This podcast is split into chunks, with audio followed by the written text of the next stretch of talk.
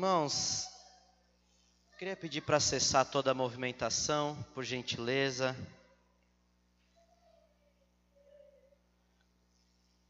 Nossas crianças estão indo para os kids.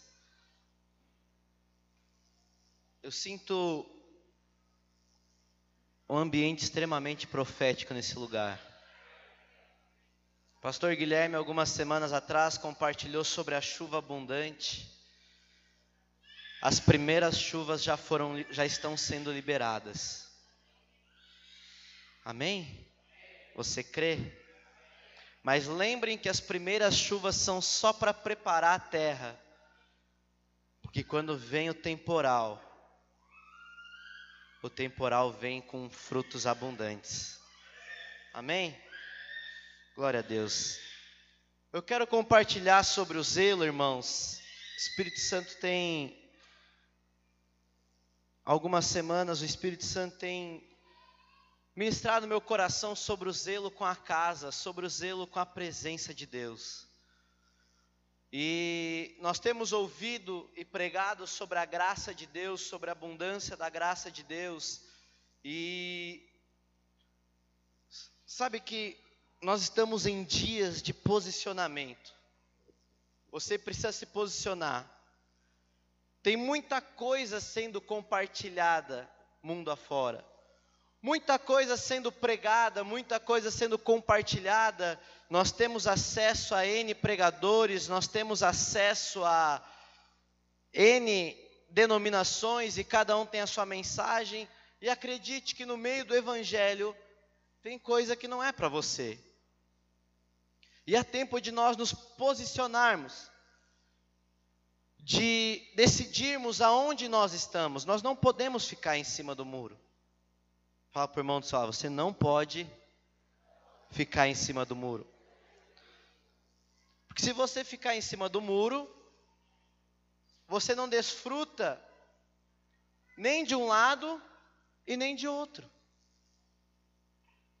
Você precisa desfrutar daquilo que Deus tem para você, amém? E o que eu quero compartilhar com vocês, que o Espírito Santo tem gerado no meu coração, eu preciso falar antes sobre a arca de Deus, a arca da aliança, lá em Êxodo, no capítulo 37, a partir do verso 1. Você não precisa abrir, eu só vou compartilhar. É, um artista chamado Bezalel, ele construiu a arca da aliança. A arca da aliança não é a arca de Noé, amém? A arca da aliança era uma arca que simbolizava a presença de Deus. Hoje nós temos a presença de Deus dentro de nós, amém? Mas, quando Deus fala com Moisés e ali começa a construção do templo, da arca, né, do da onde seriam feitas as ofertas, os sacrifícios, fala da roupa sacerdotal, isso tudo está lá em Êxodo. E a arca da aliança ela é construída então. E ela simboliza a presença de Deus, a Shekinah de Deus. E eu quero que você abra comigo, pode projetar para nós o segundo livro de Samuel, capítulo 6, a partir do verso 1. Alguém pode trazer água para mim, por favor? Segundo livro de Samuel, capítulo 6, verso 1.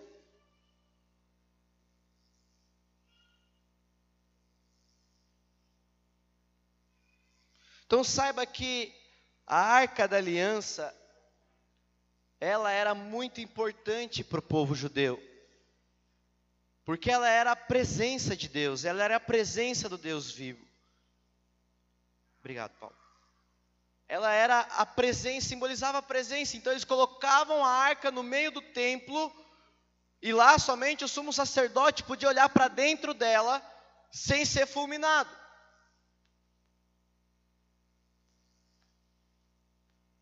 E eu quero ler para você, segundo Samuel, capítulo 6, verso 1. Tornou Davi a juntar todos os escolhidos de Israel, em número de 30 mil. Dispôs-se com todo o povo que tinha consigo, partiu para Baalá de Judá, para levarem de lá de, para cima a arca de Deus, sobre o qual se invoca o nome, o nome do Senhor dos exércitos, que se assenta acima dos querubins. Puseram a arca de Deus num carro novo e a levaram da casa de Abinadab, que estava no outeiro, e Uzá e Aiô, guarda o nome de Uzá, filhos de Abinadab, guiavam o carro novo. Levaram-no com a arca de Deus da casa de Abinadab, que estava no outeiro, e Aiô ia diante da arca. Davi e toda a casa de Israel alegravam-se perante o Senhor com toda a sorte de instrumentos de pau de faia, com harpas, com saltérios, com tamboris, com pandeiros e com símbolos.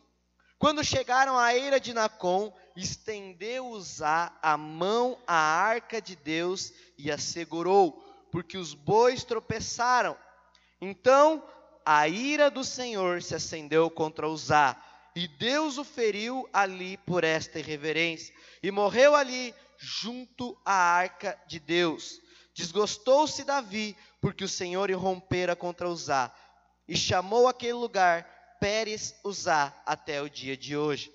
Temeu Davi o Senhor naquele dia para jun... Uh, temeu Davi ao Senhor naquele dia e disse: Como virá a minha arca do Senhor? Não quis Davi retirar para junto de si a arca do Senhor para a cidade de Davi, mas fez levar a casa de Obed-edom, guarda esse nome, o Geteu, o Geteu. Ficou a arca do Senhor em casa de Obed-edom, o Geteu, três meses, e o Senhor o abençoou e toda a sua casa. Amém? Você consegue passar para mim, Lu? Que eu acho que eu vou me atrapalhar com esse negócio aqui. Esse negócio aqui é só para o pastor Guilherme. É a primeira vez que eu faço slide, irmãos, então a gente está no desafio. Então a arca na casa de Abinadab. Deixa eu falar o que está acontecendo aqui, o que, que aconteceu antes de, desse texto para você compreender. A arca da aliança, no tempo de um juiz,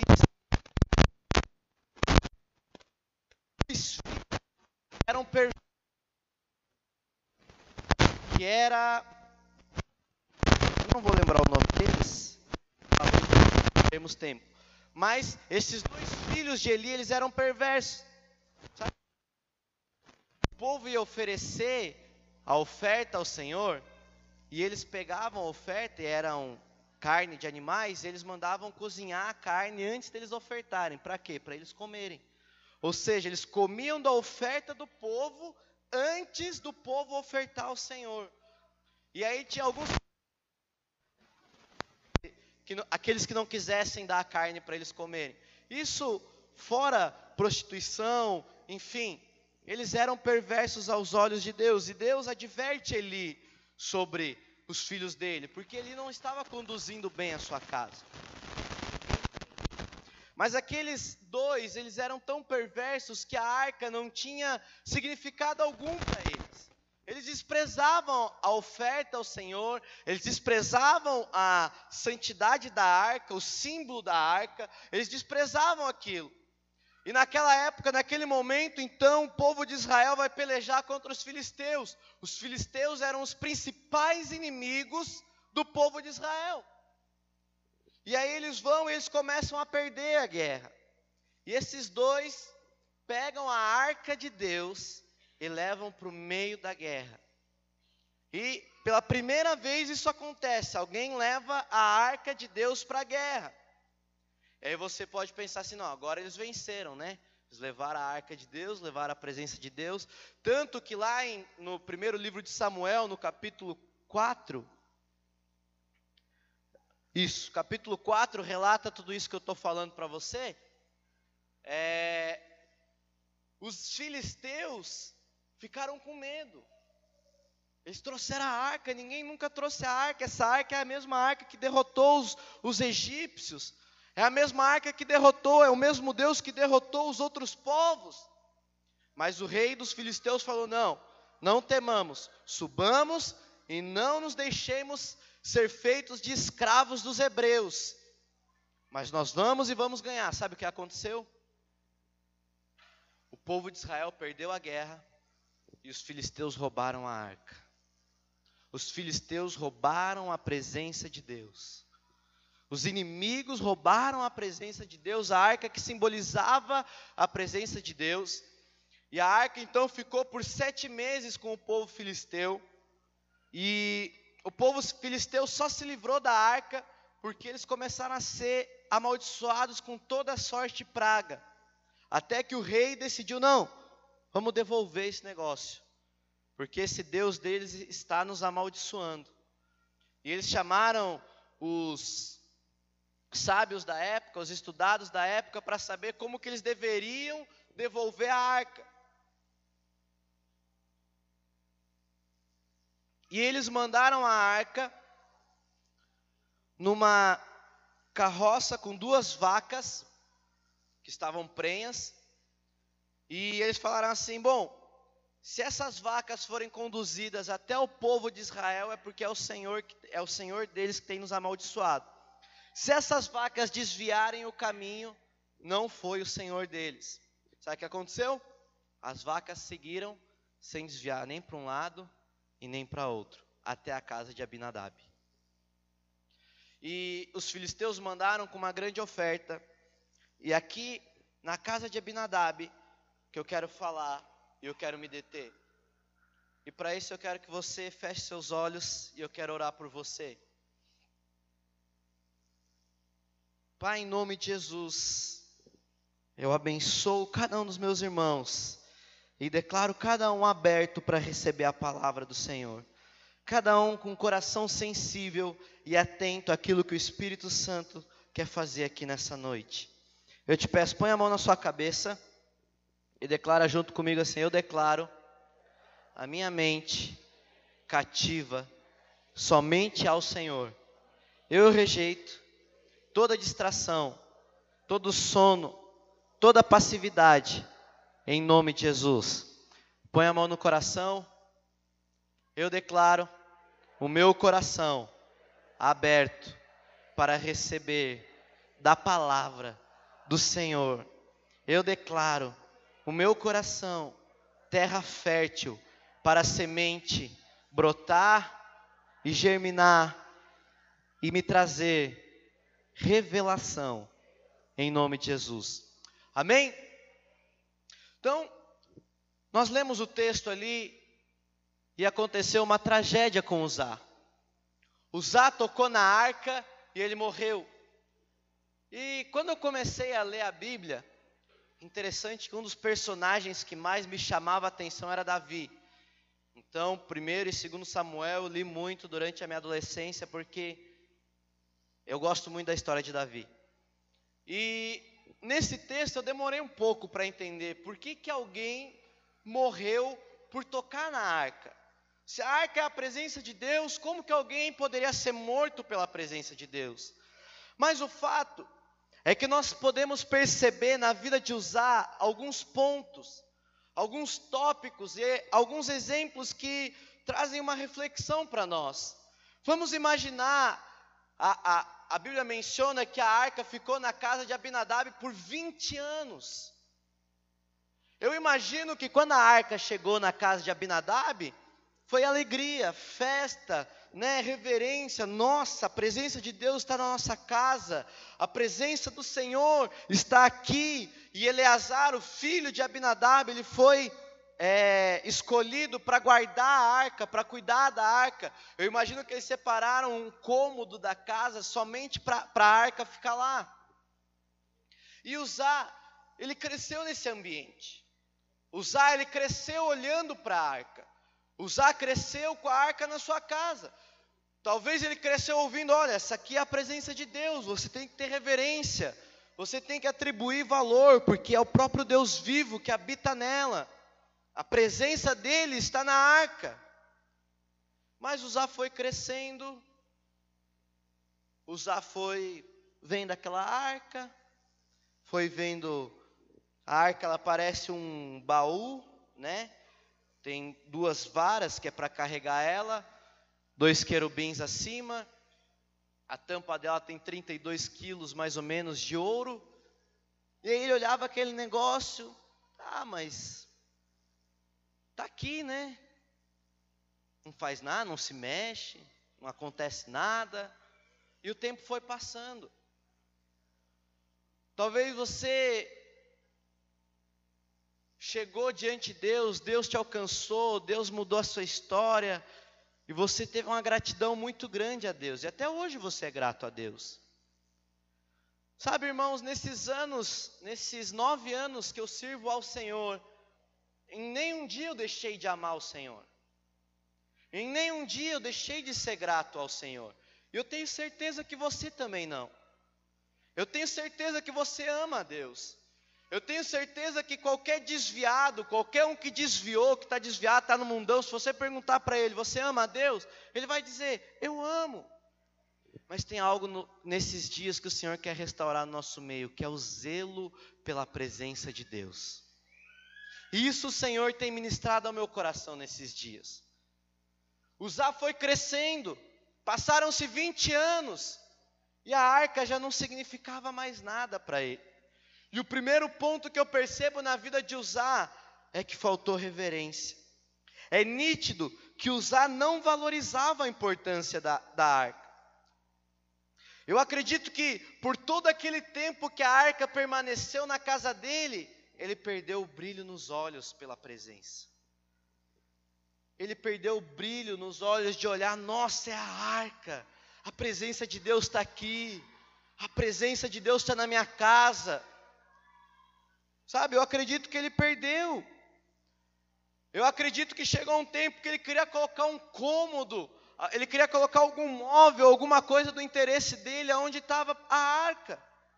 E a arca atrapalhou ele. Talvez a, presen a presença de Deus, irmãos, ela vai atrapalhar os nossos interesses. Vou dar um exemplo. Maridos, sabe aquele dia que a esposa Está naqueles dias assim, que te deixa de cabelo mais branco um pouco? Aquele dia, o que, que você quer fazer? Você quer xingar a esposa, você quer acabar com a vida dela, você quer fulminar a esposa. Ou é só eu que tenho esse problema em casa? Você não tem, né? Você não tem, né? A esposa agora cutuca, diz que não tem. Mas nesse dia, a presença atrapalha. Porque você sabe que se você xingar sua esposa, se você, né, brigar com ela, isso desagrada a Deus. Isso desagrada a presença. E naquele dia a presença te atrapalhou. Sabe aquele dia que você quer pecar? Seu corpo está clamando por um pecado? Deixa eu te falar, a presença atrapalha. Eu acredito que era assim que Uzá estava se sentindo essa arca aqui, ó, tá me atrapalhando. Eu quero botar um videogame aqui no meu quarto, não posso, porque essa arca está aqui. Eu quero colocar uma TV nova, não dá, porque essa arca está aqui. Eu quero fazer algo e a presença não deixa. Já foi impedido pelo Espírito Santo de fazer algo? Na hora você fica assim, nossa, mas eu queria fazer. E o Espírito Santo te diz, não vai, não faz. Às vezes a gente desobedece, né? E eu acredito que o Zá estava sentindo assim, e isso causou nele uma falta de reverência com a presença. Isso causou nele uma desvalorização do que a, do que a arca simbolizava. E aquilo foi tomando o coração dele. Mas eu creio que nesses dias, o Senhor quer restaurar o brilho nos nossos olhos pela presença de Deus. O Senhor quer trazer de novo as lágrimas nos olhos quando falarmos o nome Jesus. O Senhor quer restaurar aos nossos olhos, ao nosso coração, a supervalorização da presença. Porque a presença de Deus é o bem maior que nós temos. O maior presente que Deus podia dar para você é a presença dele dentro de você, porque hoje Deus habita dentro de você através do Espírito Santo. Deixa eu te falar, aonde você vai, aonde você está, o Espírito Santo está lá, a presença de Deus está lá. uma vez que você recebe Ele, uma vez que você se unifica a Ele, nada mais pode separar dele. Nada mais pode separar do Espírito Santo. A segunda coisa que nós vemos na vida de usar é a indiferença. Então, outro ponto que fica claro ao olharmos para usar é que depois de tanto tempo, depois de ter perdido o brilho, aquele, a arca se torna um objeto comum para ele. A arca se torna algo indiferente. Sabe, quando nós perdemos o brilho pela presença de Deus, quando nós perdemos o brilho pela manifestação da presença de Deus, nós vemos os milagres, nós vemos os moveres de Deus e nós nos tornamos indiferentes. Aquilo não nos toca, não nos emociona, não nos impacta, não muda, não traz mudança, não traz expectativa, não traz esperança. Sabe, não traz aquele vigor, aquela alegria, aquele contentamento que havia antes. Então Uzá, ele olha para a arca agora como um objeto. Ele olha para a arca como ele olha para a mesa dele, como ele olha para a cama dele. Sabe, e no nosso meio, no meio da igreja, tem muitos crentes que estão assim. Sabe, ele perdeu o brilho, perdeu o brilho pela presença de Deus e agora ele se torna alguém indiferente. Talvez você está assim. E eu não quero trazer acusação sobre você, pelo contrário, eu quero te trazer a vida, a luz, te mostrar que o Senhor quer restaurar, porque talvez você tenha tentado restaurar a sua intensidade, talvez você tenha tentado restaurar a sua alegria, talvez você tenha tentado se impulsionar na obra de Deus e você não consegue. Talvez você tenha olhado assim, você diz: Jesus, eu quero fazer parte disso. Eu quero fazer parte do que Goiânia está vivendo. Eu quero fazer parte do que nós temos visto. Uau, 1.400 jovens se batizando numa cidade como São Paulo num dia. Se é glória de Deus, nós queremos isso aqui. Mas parece que eu não encontro forças, parece que eu não encontro ânimo para continuar a obra de Deus. E se eu perguntar para você, você ama Jesus? Eu amo. Você quer viver isso? Eu quero. O que que falta?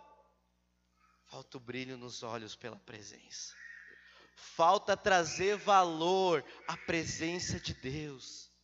A fé, ela sempre vai gerar uma atitude. A fé sempre vai exigir uma atitude. Para Pedro andar sobre as águas, ele teve que ter a atitude de pôr o pé para fora do barco e crer que o Senhor ia sustentar ele enquanto ele andava sobre as águas.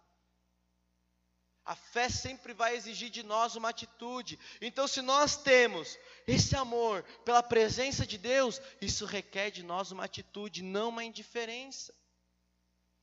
A indiferença gera passividade.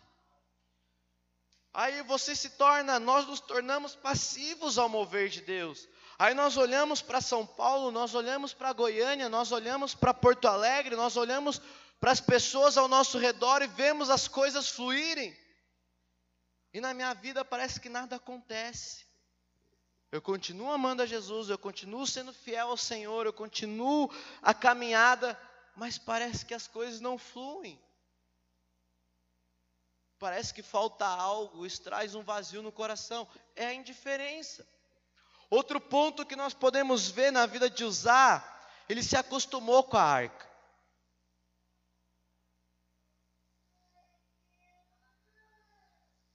É notório através dos outros pontos que, quando ele leva a mão sobre a arca, eles estão levando a arca, e quando a arca tropeça e cai, e está para cair, que ele bota a mão na arca, isso mostra para nós tamanha indiferença dele com a arca. Eu vou explicar para você como é que tá, o que estava acontecendo. O Zá estava tão passivo que a junta de boi estava levando a arca para a cidade de Davi. Quantos aqui vão ao mercado? Levanta a mão. Quantos aqui vão ao mercado? Quantos aqui tem um smartphone desses que vão no mercado? Todo mundo, né? Quantos aqui. Você não vai me deixar sozinho, senão eu vou parecer louco. Quantos aqui vai no mercado, tá com o carrinho apoiado no carrinho mexendo no celular? É só eu que faço isso? Ah, bom. Então tá, tem mais gente comigo. Então não sou louco.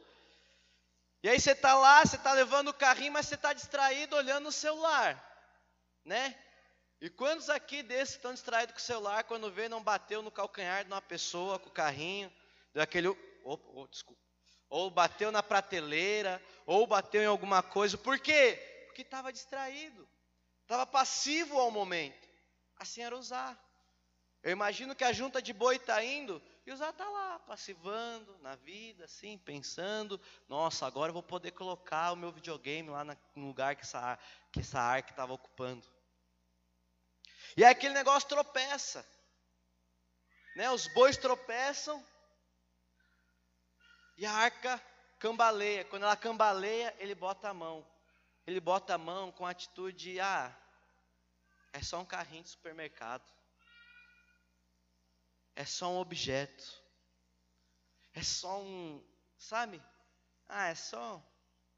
Sabe quando você olha para para uma cura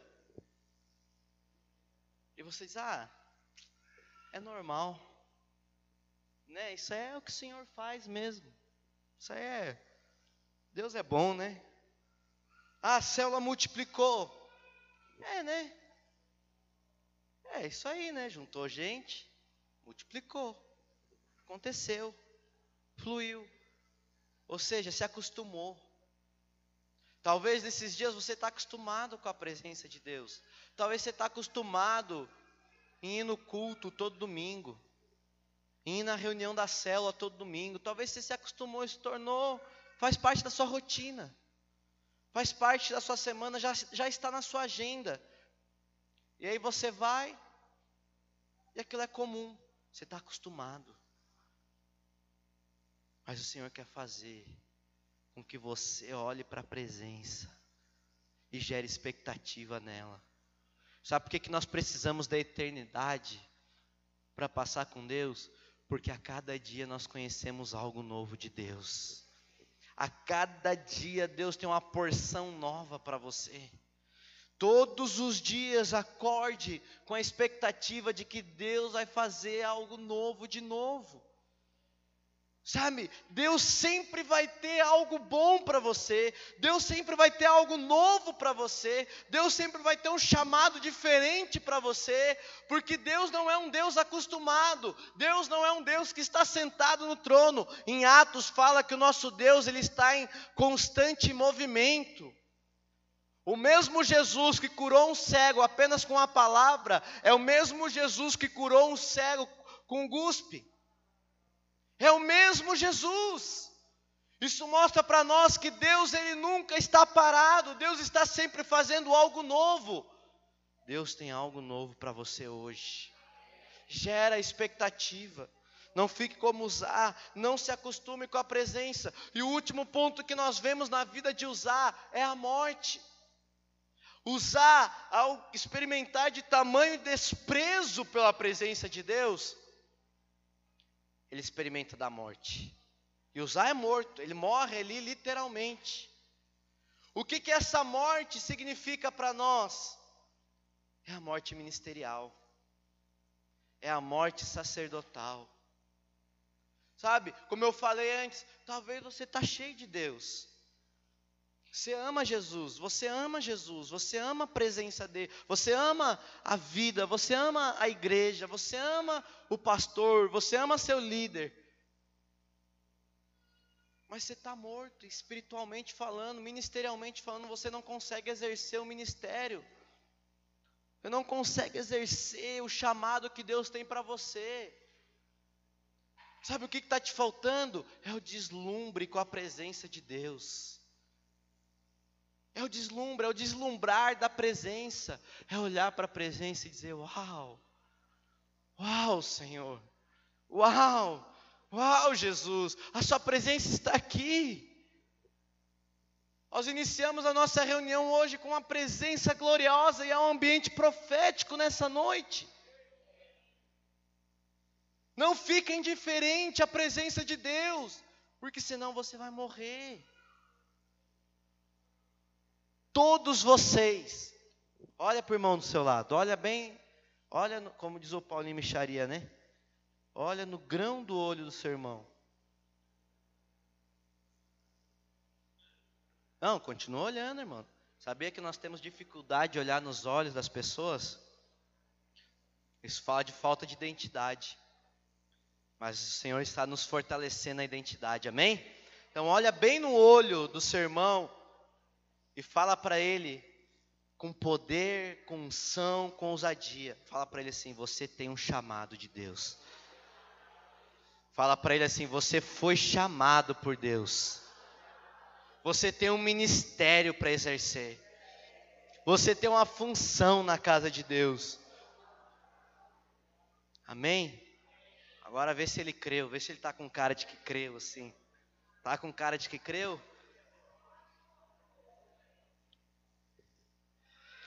O Senhor quer nos restaurar. O Senhor quer restaurar os nossos olhos a contemplar a arca da aliança, que é a presença de Deus, a olhar para ela e contemplar ela com lágrima nos olhos, com fervor no coração, com intensidade no corpo, na alma, no espírito, sabe? É isso que vai te fortalecer, é isso que vai te fortalecer no dia da tribulação, no dia do seu desafio, no dia, no dia mal, naquele dia, o Senhor vai te fortalecer. Contempla a presença, gera expectativa, não pare não desista, ainda que você não esteja vendo as coisas acontecerem, ainda que você não esteja vendo as coisas fluírem, não para, não desista, olha para a presença, se deslumbra com a presença e diz: Senhor, eu creio que tu és Deus nessa cidade, que tu és o Deus da minha vida, que tu és o Deus do meu ministério. Foi o Senhor quem me deu um ministério, foi o Senhor quem me deu um chamado, foi o Senhor que me colocou nessa casa, foi o Senhor que me fez para esse tempo, para dar uma resposta para essa geração o Senhor fez você nesses dias, e você tem um chamado, você tem um legado para deixar nessa cidade, você tem um legado para deixar para sua família, você tem um legado para deixar para os seus filhos, porque o Senhor te chamou e o Senhor te chama. Olha para mim, olha para minha presença, olha para o que eu tenho feito, porque eu sou com vocês. O Senhor está restaurando o zelo e encargo na casa dele. Sabe, por muitos dias, essa igreja, essa casa ficou adormecida, ficou paralisada por causa dos dias maus. Mas os dias maus passaram e abundante chuva está vindo sobre nós. Olha para a presença, olha para a arca com expectativa do que o Senhor vai fazer não é o seu líder, não é o seu pastor, não é o seu cônjuge, não são seus pais, não são seus filhos, é o Senhor quem vai fazer. Ele te chamou, ele te chamou, ele te constituiu sacerdote, rei e sacerdote. Eu quero falar sobre Obed-Edom, um servo do Senhor que recebeu a presença do Deus vivo com alegria, ele foi completamente diferente da casa de Abinadab. O que eu acho interessante é que a Bíblia não menciona nada do que aconteceu durante os 20 dias na casa, dos 20 anos na casa de Abinadab. É interessante.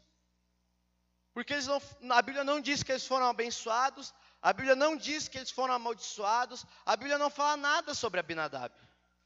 E quando a Bíblia não fala nada é porque não tem valor. Então, certamente não aconteceram grandes coisas lá. Mas é o contrário de Obed-Edom. Obed-Edom recebe a, casa, a, a arca da aliança na sua casa, depois de usar ter sido morto. Ele recebe a arca da aliança na sua casa com alegria. E a Bíblia fala que ele recebe a arca da aliança com amor. Sabe, tudo aquilo que nós amamos, nós pagamos um preço. Nós estamos dispostos a pagar um preço por aquilo ou por quem nós amamos.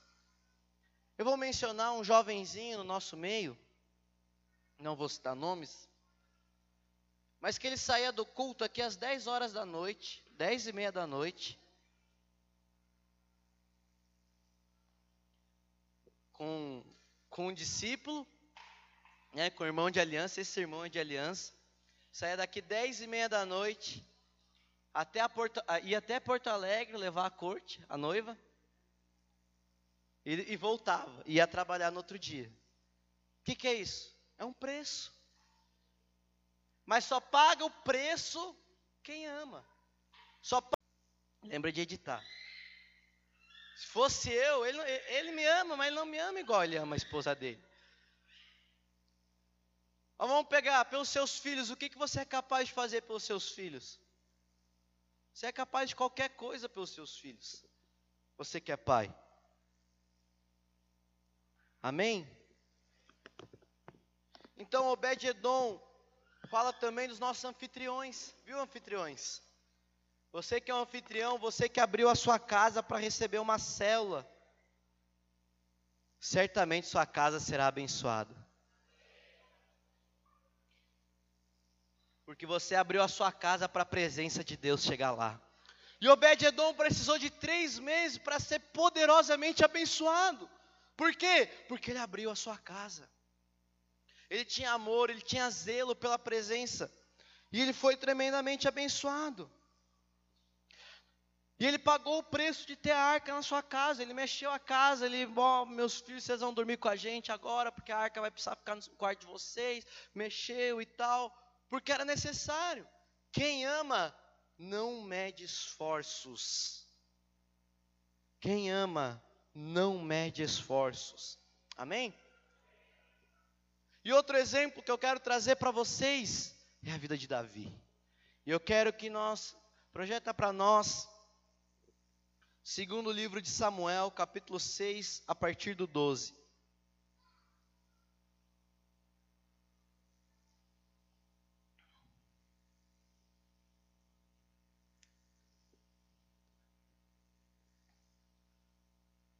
Então avisaram a Davi, dizendo: O Senhor abençoou a casa de Obed-Edom e tudo quanto tem, por amor da arca de Deus.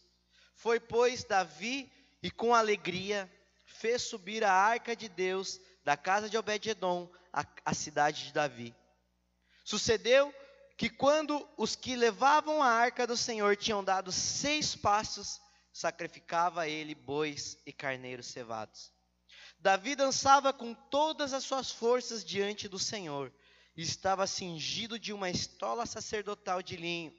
Assim Davi, com todo Israel, fez subir a arca do Senhor, com júbilo e ao som de trombetas. Ao entrar a arca do Senhor na cidade de Davi, Mical, filha de Saul, estava olhando pela janela e vendo ao rei Davi, que ia saltando e dançando diante do Senhor, o desprezou no seu coração introduziram a arca do Senhor e puseram-no no seu lugar, na tenda que lhe armara Davi. E este trouxe holocaustos e ofertas pacíficas perante o Senhor. Tendo Davi trazido holocaustos e ofertas pacíficas, abençoou o povo em nome do Senhor dos Exércitos. E repartiu a todo o povo e a toda a multidão de Israel, tanto homens como mulheres, a cada um um bolo de pão, um pedaço de carne e passas. Então se retirou todo o povo, cada um para sua casa.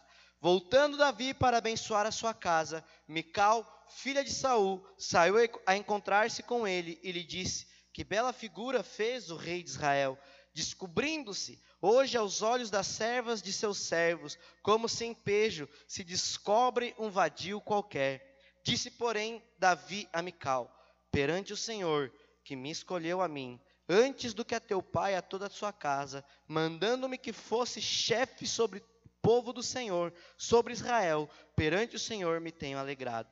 Ainda mais desprezível me farei e me humilharei aos meus olhos, quanto às servas a quem falaste, delas serei honrado. Davi, irmãos, é um ser humano que me impressiona toda vez que eu leio sobre ele um homem segundo o coração de Deus. Davi foi alguém que andou em intensidade por toda a sua vida. Desde quando era pastorzinho de ovelhas, desde quando estava atrás das malhadas. Davi foi alguém que sempre amou a presença de Deus. E descendente dele veio Jesus. Da sua linhagem veio Jesus. Uau! Davi não é qualquer rei, mas foi o melhor rei que Israel já teve.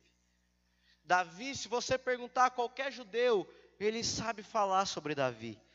Ele aguarda até hoje um rei como Davi. Davi foi aquele que descobriu o que estava no coração de Deus.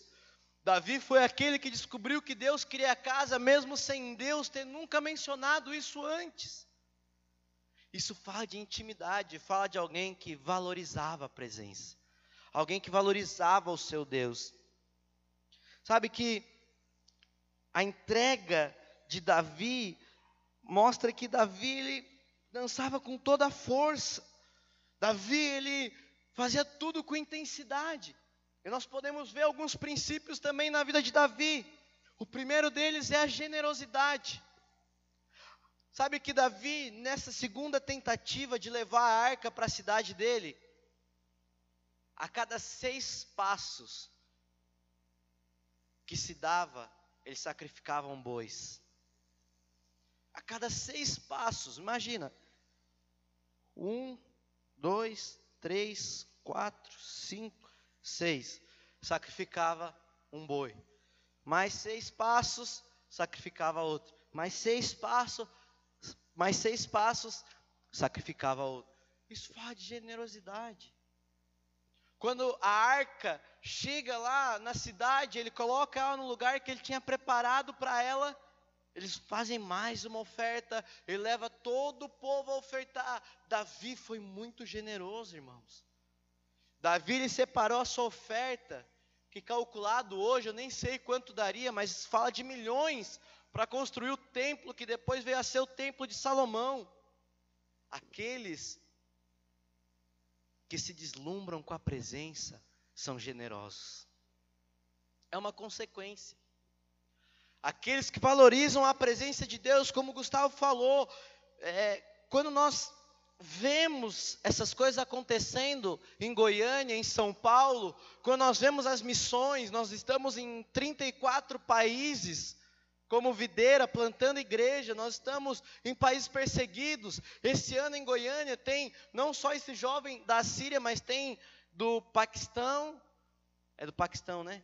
Pa Paquistão e mais alguns países perseguidos, tem quatro seminaristas de países perseguidos que vão voltar para os seus países, vão ser caçados, mas vão pregar o Evangelho. Sabe, quem ama a presença de Deus, ele ama a casa de Deus. Ele tem zelo pela casa e a casa precisa de cuidado, a casa precisa ser zelada, ela precisa ser é, investida, ela precisa ser arrumada, ela precisa ser. Me fugiu a palavra, gente. Quando a gente vai fazer reforma, precisa de reforma. Você entendeu o que eu quis dizer, né? E tudo isso requer de nós investimento. Mas como que nós teremos investimento na casa do Senhor? Sendo generosos. Uma igreja que é generosa é próspera. A igreja mais generosa que eu conheço é a videira de Goiânia. E a igreja mais próspera que eu conheço é a videira de Goiânia. Eles abriram, eles inauguraram o décimo prédio. Não é prédio alugado, irmãos. É prédio construído. É prédio próprio. O, a, videira, a videira do Bueno, que é a, a, a, primeira, onde começou, o primeiro prédio da videira, comporta 5 mil pessoas. Não sei se você já teve, se você não teve a oportunidade de ir, vá. Vá. Conferência dos Radicais Livres, alguns aqui já foram. No Serra Dourada, 50 mil jovens reunidos adorando ao Senhor. Isso tudo requer investimento, requer oferta, requer um povo generoso. Aqueles que se deslumbram com a presença são generosos, mas não por obrigação, não pelo apelo do pastor, não pelo apelo do líder, mas como uma consequência. Generosidade está ligada à gratidão. Generosidade está ligada a amor. Deixa eu te falar, amor não é só dinheiro. Amor é muito mais do que dinheiro, é ou não é? Amor é muito mais do que dinheiro, mas não é menos. Nunca é menos. Honra está ligada a tudo. Amor e honra está ligado a tudo. Amor, honra. E quem honra, a honra está acima do dinheiro, mas não abaixo. Porque se eu amo a minha esposa, eu preciso investir nela. Eu preciso comprar melissa para ela. Eu preciso deixar comida em casa. Eu preciso deixar a luz paga em casa. Por quê? Porque eu amo ela, não quero ver ela ficar sem essas coisas em casa. Eu preciso pagar um dia da beleza dela. Preciso comprar maquiagem para ela.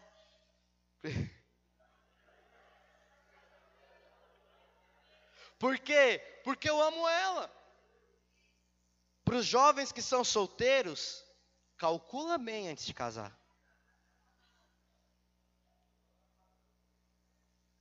O dia que você encontrar a sua varoa, calcula bem se vale a pena todo esse amor que você está sentindo. Porque enquanto é os pais que estão pagando a beleza dela, é de boa. Só que deixa eu falar uma coisa que talvez ninguém nunca vai te falar. Depois que casa, meu filho, é você que, que mantém a beleza da sua esposa. E vós, maridos, que estão cansados das esposas, que estão achando a esposa feia, invista nela. Invista na sua esposa.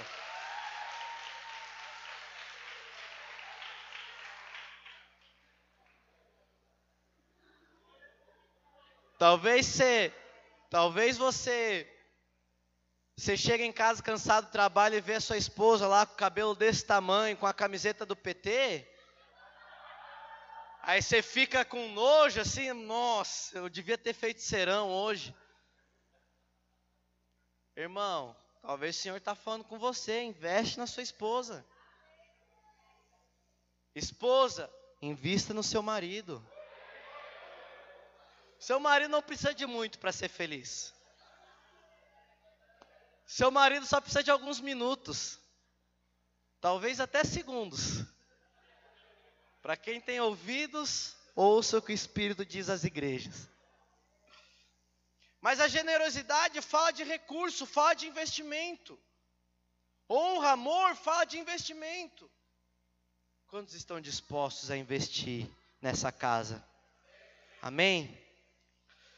Outra coisa que o deslumbre com a presença e a vida de, de Davi nos mostra que gera é a intensidade. A Bíblia fala que Davi dançava com toda a sua força diante da arca. Davi dançava com toda a excelência, com tudo que ele tinha, não havia cansaço.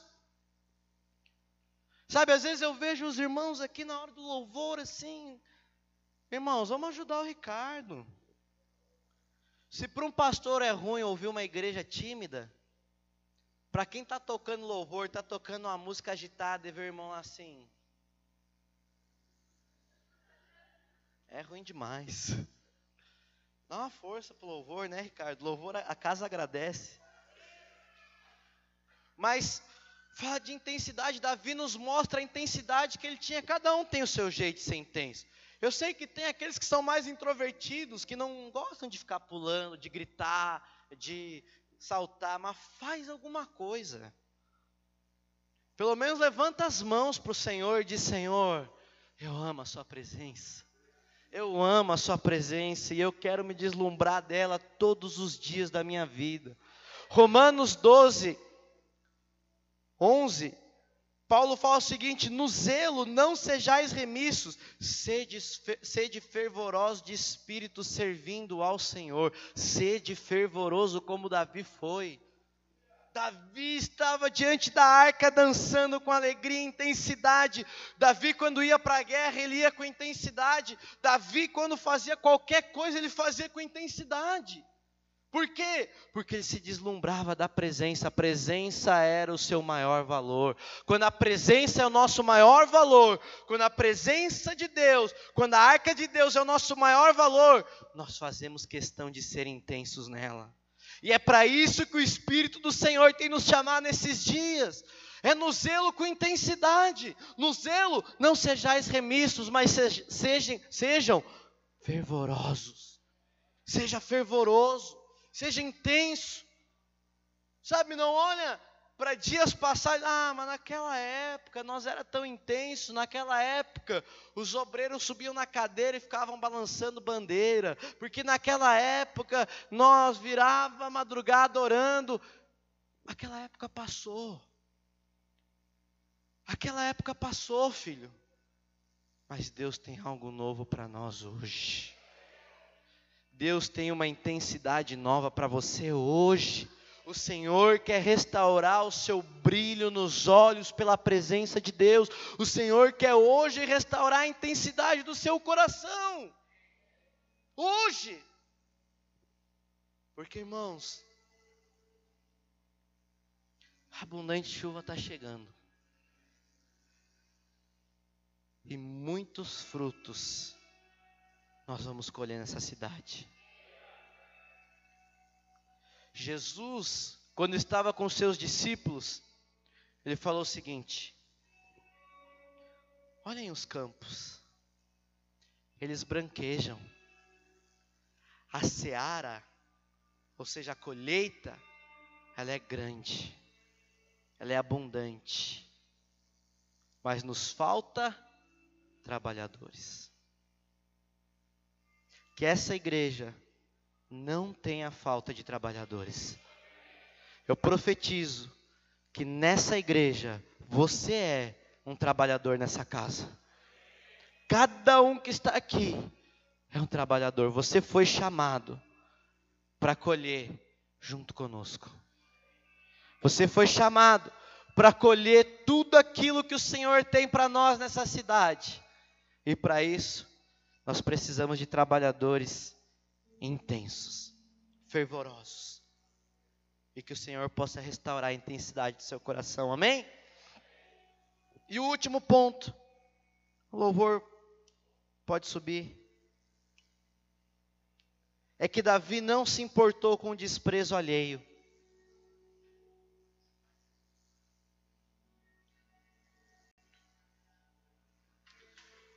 Deixa eu te falar algo todos aqueles que amam intensamente a presença de Deus vão incomodar outros. A sua adoração, a sua intensidade vai incomodar as pessoas. A sua radicalidade, a sua intensidade vai incomodar as pessoas. Nós percebemos que Davi desprezou a sua esposa. Desprezou não, foi desprezado pela sua esposa.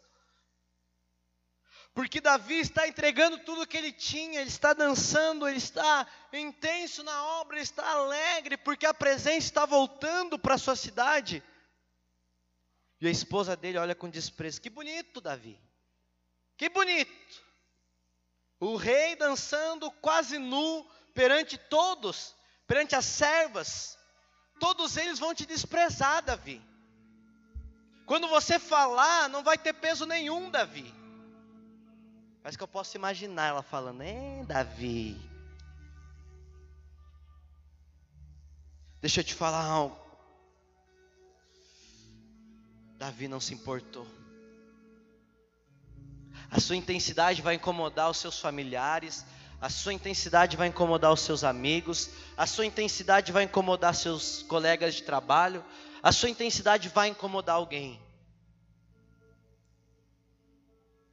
Jesus incomodou os fariseus.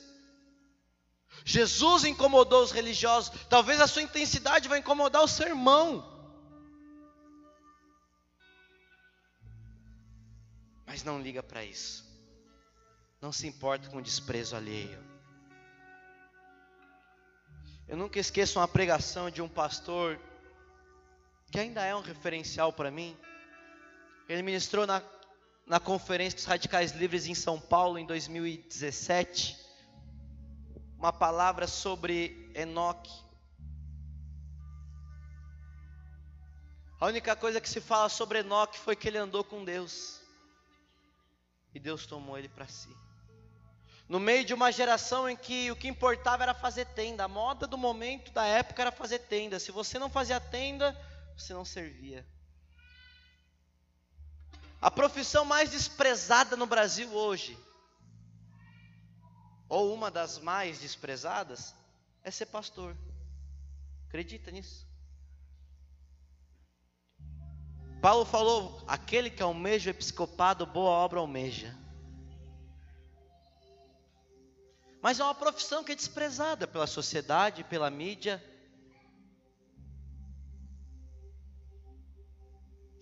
Mas isso não me importa.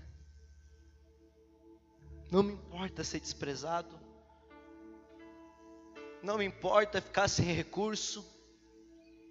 Não me importa perder tudo.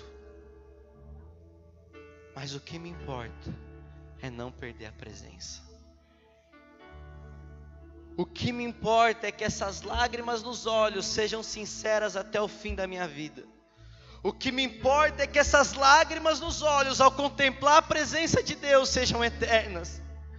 O que me importa é que eu veja outras pessoas que, assim como eu, olhem para a presença e digam: Uau! Que olhem para a presença e digam: Isso é o maior valor que eu tenho o maior valor que eu tenho é andar com Deus todos os dias da minha vida. Não importa o quanto eu fale, não importa o quanto eu erre, mas eu sei que aonde eu vou, a presença de Deus está comigo. Aonde eu vou, aonde eu chego, a presença está lá comigo. E ainda assim, quando eu peco, quando eu erro, quando eu penso em desistir, a presença está comigo. E eu sei que nos meus dias de maior tribulação, nos meus dias de maior dificuldade, eu nunca estive só, porque Ele sempre esteve comigo. Até aqui nos ajudou o Senhor. Que a partir de hoje, o Senhor restaure o zelo no seu coração.